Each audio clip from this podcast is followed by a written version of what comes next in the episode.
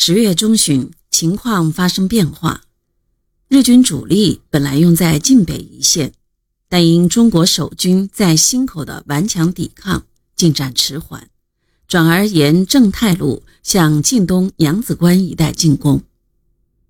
娘子关危急，在这种情况下，毛泽东于二十日指示：灵师不可过于向北，并改变部署说：灵师主力。准备转移于汾河以西吕梁山脉。这是毛泽东第一次确定一一五师准备使用于晋西南吕梁山脉。十月下旬，晋东娘子关、龙泉关一带告危，为挽救危局，毛泽东同意以一一五师等部南下正太路作战。八路军总部即率一一五师师部和三四三旅。由五台地区驰援娘子关，进至寿阳以南地区，打击沿正太路西犯之敌，取得广阳伏击战的胜利。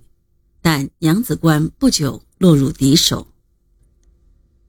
娘子关失守，忻口后路有被包抄的危险，不得已，阎锡山放弃忻口，山西战局急转直下。紧接着，太原失守。太原失守以后，毛泽东和中共中央更进一步明确了当前的中心任务，是以山西为主要阵地，支撑华北抗战，在山西四角散开，独立自主地开展游击战争，创建根据地。此后，八路军进入了实行战略展开、创建根据地的新时期。五台分兵是一一五师战略展开的第一步。十月下旬，林彪率一一五师主力驰援娘子关，南下正太路，以聂荣臻率独立团、骑兵营、教导队及总部特务团等各一部，以五台为中心，分向四周发展。林彪与聂荣臻在五台分手，从此一一五师天各一方，再也没有集中起来。聂荣臻在晋东北竖起了抗日的大旗，振臂一呼，应者云集，很快打出了一个新局面，建立了晋察冀根据地。这是中国共产党建立的第一个，并得到国民党政府承认的唯一的敌后抗日根据地。毛泽东大为赞赏，说：“古有鲁智深，今有聂荣臻。”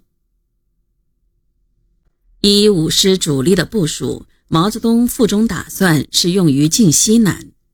毛泽东在十月二十日提出这一方案后，又于十一月八日即太原失守当天，指示周恩来、朱德、彭德怀、任弼时和林彪等人说：“吕梁山脉是八路军的主要根据地，主要根据地应派有力部队。”和有能力的干部去，不但徐海东旅、三四四旅需立即迅速转移，林彪率陈光旅及三四三旅亦不应在东边恋战，亦以立即开始转移为宜。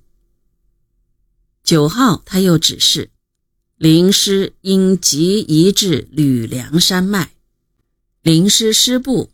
陈光旅速到汾西地区，准备打几个小胜仗。毛泽东对一一五师向吕梁山脉的部署，真可谓急如星火。九日，八路军总部正式命令林彪率一一五师由正太路南进，适时转向吕梁山脉。十二月，一一五师进抵赵城、洪洞地区。一月进至对九峪一线。